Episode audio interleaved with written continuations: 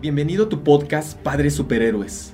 Somos Mike y Yara y te daremos herramientas prácticas para construir una mejor versión de nosotros mismos cada día. Y así convertirte en el superhéroe favorito de tu hijo, su mayor inspiración de vida. Comencemos. Hola, hola, bienvenidos a un episodio más. El día de hoy vamos a hablar sobre papás separados. Así es. Y cómo nos ponemos de acuerdo para la educación de nuestros hijos. Este es es un tema eh, que quisimos eh, tocar porque sí es muy común hoy en día que eh, pues existan papás divorciados, ¿no? En donde pues es bien complicado, bien complicado porque pues están con el tema ahí del roce de la relación, el enojo, pero ¿qué creen?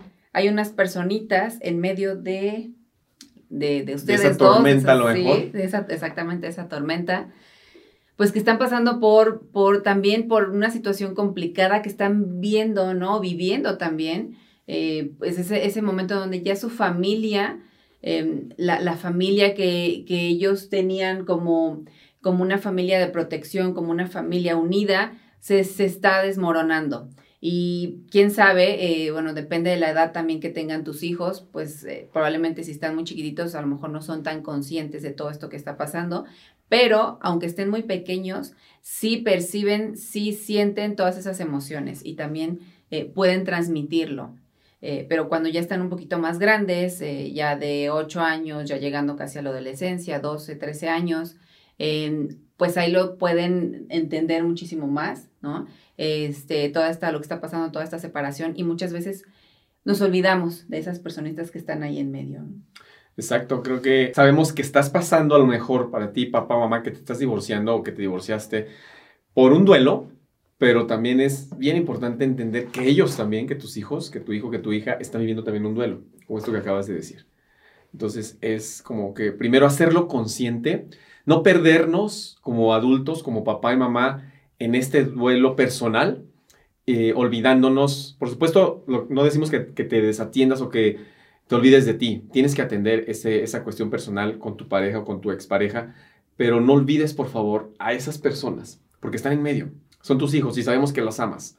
Entonces, eh, como sabemos que los amas, sabemos que estás dispuesto, estás dispuesta a hacer algo, eh, un sacrificio, un esfuerzo, tal vez, en ese duelo, en esa tormenta, en, en esa tristeza o como lo estés viviendo, en esa melancolía, por ellos. O sea, sabemos que puedes hacer algo mejor por ellos, ¿no? Para que siempre va a haber un impacto eh, en, los hijos de, padres divorciados, Yara y yo lo somos, y siempre hay un impacto, pero no necesariamente son hijos que están destinados entonces a generar, a tener un trauma que los va a llevar al fracaso en su vida. Eso es una mentira y es un mito. Eso va a depender de muchas otras cosas, también del mismo niño en su futuro. Pero como inicio, tú puedes ayudarle muchísimo para minimizar ese impacto. Se minimiza ese impacto y de manera muy sana. Sí, sí, sí, eso es lo que eh, principalmente eh, no debemos de perder de foco, ¿no? El, el, que sí estamos viviendo una separación, sí estamos eh, probablemente pasando por un, por un momento muy complicado donde estamos súper enojados, pero existe siempre eh, algo que no deben de perder de vista es esa unión, ¿no? Que siempre va a haber entre, entre ustedes dos, ¿no? Cuando existe esa separación y, y que son nuestros hijos, ¿no? Y algo que es bien importante poder hacer para minimizar el, que les afecte lo menos posible, porque sí les va a afectar. Claro. No es algo que podamos evitar cuando hay una separación, porque es un cambio, un cambio radical en la dinámica, pero sí hay cosas que podemos hacer para que disminuya eh, pues eso que les afecte. Y en lugar de que disminuya, probablemente podamos ayudar para que les pueda favorecer, ¿no? Porque a lo mejor como esposos, como pareja, no funcionamos y probablemente teníamos ahí un, eh, un ambiente, pues sí, tóxico, un ambiente no, no tan sano para nuestros hijos, ¿no? En donde a lo mejor puedan eh, o estaban presenciando peleas o, que nosotros no nos, no nos tratamos con respeto. Entonces, muchas veces eso afecta mucho más a nuestros hijos a que si tomamos la decisión sana de, pues cada quien tomar su camino. Y algo bien importante para que afecte mucho menos a, nuestros hijos es el no obligar a nuestros hijos a tomar partido sobre nosotros, ¿no? El llegar y decir, ¿sabes qué? Es que tu mamá se porta así, tu, mamá o tu papá es un tal por cual, ¿no? El empezar a involucrar a nuestros hijos en ese enojo que es de nosotros, ¿no? De, de, es de mi pareja y mío, y no tengo por qué meter a mi hijo en ese tema. Sí es bien importante como, em, eh, pues sí poner pues, mucha atención a, a que evitemos el a lo mejor empezar a hablarle mal es bien complicado, nuevamente lo vuelvo a comentar porque estamos con el enojo a flor de Sí, a veces ganan las emociones. A veces ganan las emociones, pero sí es bien importante que tratemos como de observarnos, de detenernos y decir, ¿sabes qué? Eh, sí es tu papá eh, y, es importante que lo sigas, o tu mamá, es importante que la sigas eh, teniendo el mismo respeto, ¿no? El, la decisión que estamos tomando nosotros, y aquí entra un punto bien importante, el poderlos tomar en cuenta. como bien comentaba, cuando están muy pequeñitos, eh, sí, eh, a veces no creemos que no es tan necesario hablar con ellos, pero sí es bien importante. A la edad que tengan, así, así tengan seis meses, así tengan un año, así tengan 12, 15 años, es bien importante sentarnos con ellos. Si ya están más grandes, eh, pues a lo mejor hacer un lado esa, ese enojo que lleguemos a tener y tomarlos en cuenta, porque ellos se dan cuenta. Muchas veces nosotros queremos ocultar lo que está pasando y créeme que como como niños son muy, muy, hábiles, ¿no? Entonces perciben mucho el ambiente, perciben todo lo que está pasando. Entonces sí es bien importante que se enteren de ti, de que no de la noche a la mañana papá agarra la maleta y se va, ¿no? Y nosotros, los hijos, pues no saben qué está pasando, por qué se fue mi papá.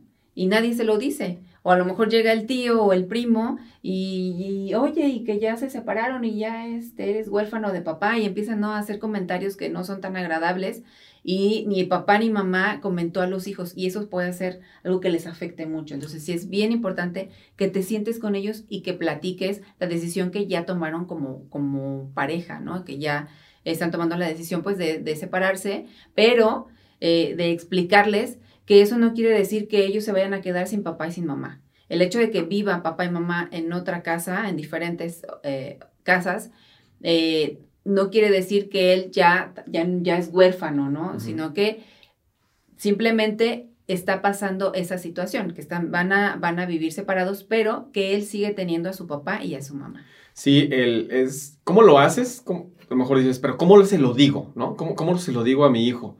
¿Cómo le, le, informo esto? Creo que lo voy a lastimar. No lo vas a lastimar. A lo mejor se va a sacar de onda, por supuesto, porque no estaba dentro de su eh, de su mundo, tal vez. No, pero se lo que le va a doler, eso sí. Exactamente. Es real, sí. Eh, va a doler y hay un impacto. Pero es directamente, creo que tu papá y yo, o creo que tu mamá y yo, no nos estamos entendiendo y estamos decidiendo vivir separados. Creo que tu papá y yo estamos decidiendo que podemos estar mejor separados, así tal cual. Si das cuenta, las palabras que estoy ocupando no tienen una connotación negativa. Al contrario, podemos estar mejor, aún separados. Entonces, la asociación que va a generar el niño o la niña en ese momento no es negativa. repetimos, es, tiene un impacto, le va a doler porque no le va a gustar que sus papás se separen, pero la forma en que se lo estás informando es sana, ¿sí? No es negativa. Entonces, y a veces eh, el, niño no lo va a entender y a veces uno como adulto, cuando se está divorciando, también puede costar trabajo, pero le estás haciendo un, un, beneficio, le estás dando un beneficio a tu hijo, aún sacándolo de, una, de un hogar en donde había insultos, faltas de respeto todos los días. Y sí estábamos juntos, pero ¿qué sirve que tengas a papá y a mamá juntos si se están faltando respeto todo el tiempo? Y el separarse lo que va a hacer es llenar de algo más sano a tu hijo, porque ya no era sano ese ambiente, era muy tóxico. Entonces, eso es lo que estás haciendo y lo que quiero que pienses aquí en este momento como papá y mamá es que no te sientas culpable tú, no te sientas mal porque a lo mejor dices, híjole, es que voy a tomar esta decisión que es necesaria, ya es necesaria, pero le estoy, me estoy llevando entre las patas a mis hijos, ¿no? Los estás salvando, de hecho, los estás salvando. Si estás divorciando es porque seguramente es una relación insostenible. Eh, entonces los estás salvando, creo que te quedes con eso. Algo, otra cosa importante es no meterlos en tus peleas, no involucrarlos, un poquito como lo que decía Yara, no tomar partido, pero no meterlos en las peleas. Es decir, mira, mira, es que, ven, ¿a poco no? Mira, papá, mira, mira, hijo, ven, ve lo que está haciendo tu papá, ve lo que está haciendo tu mamá. Entonces, meterlos en las peleas cuando no es una pelea de ellos, no, ellos no tienen por qué estar involucrados en esas discusiones, en esos conflictos. Lo peor que podemos hacer si te estás divorciando eh, o se está separando de tu pareja con los hijos, ¿no? Es importante asegurarles a ellos, al contrario, hacer, tener una plática directa con tus hijos y eh, hacerles ver que, recargarles muchísimo, si tienes que repetirlo, hazlo, que el, el divorcio y la separación no es culpa de ellos. Eso es muy importante para tus hijos recalcarles, repetirles como dice Yara, depende de la edad que tengan, es el lenguaje que vas a ocupar. Pero esto, hijo, no es culpa tuyo, no es responsabilidad tuya, es una decisión de tus papás y creemos que es la mejor decisión también para todos, para ustedes, para mí como mamá, para mí como papá, para todos juntos. Entonces, eh, no es tu responsabilidad, esto no es por ti, no tiene nada que ver contigo, es una decisión de nosotros. Eso repítelo mucho a tus hijos, por favor, porque cuando no se dice, a lo mejor no le dices lo contrario, no le dices es tu culpa, pero simplemente no lo dices. ¿Y qué crees? Como dice Yara, los niños son muy, eh, muy sensibles y eh, lo que ven puede ser que digan, híjole, es que se están peleando a lo mejor está discutiendo cuestiones de la colegiatura o de la escuela de, de, tu hijo y ellos dicen, ah, están peleando por mí ah, se están separando por mí. Aunque no lo digan directamente los papás, ellos lo interpretan de esa manera. Por eso es importante que tú les recalques, no es tu responsabilidad, no es tu culpa. Sí, sí, otro punto bien importante es establecer ya, ya como parejas separadas, eh, sí, eh, que sigan con esa, con esa misma línea, ¿no? En donde no hay dos, dos casas, ¿no? Es establecer los, los límites, establecer esas reglas que sean la misma que vas a llevar tú, la misma que voy a llevar yo, como, como, como mamá, como papá. Eh, ¿Por qué? Porque a veces los, hijos empiezan a, pensar, ¿no? Que eh, pues tienen, sí, van a tener dos casas, pero empiezan a actuar diferente, ¿no? En un lado o en otro, y, luego ahí es donde empieza otra vez el roce, ¿no? Es que tú le permites esto, yo ya le había dicho que no. Entonces, sí es bien importante que siga esa comunicación. El hecho de que se hayan separado, sí, se separaron como pareja, pero siguen teniendo esa relación como papás de, de sus hijos, ¿no? Entonces sí es bien importante cuando ya baje ese enojo, eh, esa emoción, eh, sentarse, platicar y establecer cuáles son esos lineamientos que van a, a, tener para seguir educando a sus hijos sobre la misma línea, porque esto les va a dar a ellos mucha seguridad. Eh, esto les va, les va a ayudar a sus hijos a pues eh, seguir con, con esa, mm, e, e, ese método de que siguen siendo una familia, porque aquí es otro punto, ¿no? El hecho de que ya sean, eh, se hayan separado no quiere decir que sus hijos ya estén dentro de una familia disfuncional, como a veces Así es. se menciona. Se menciona, sí.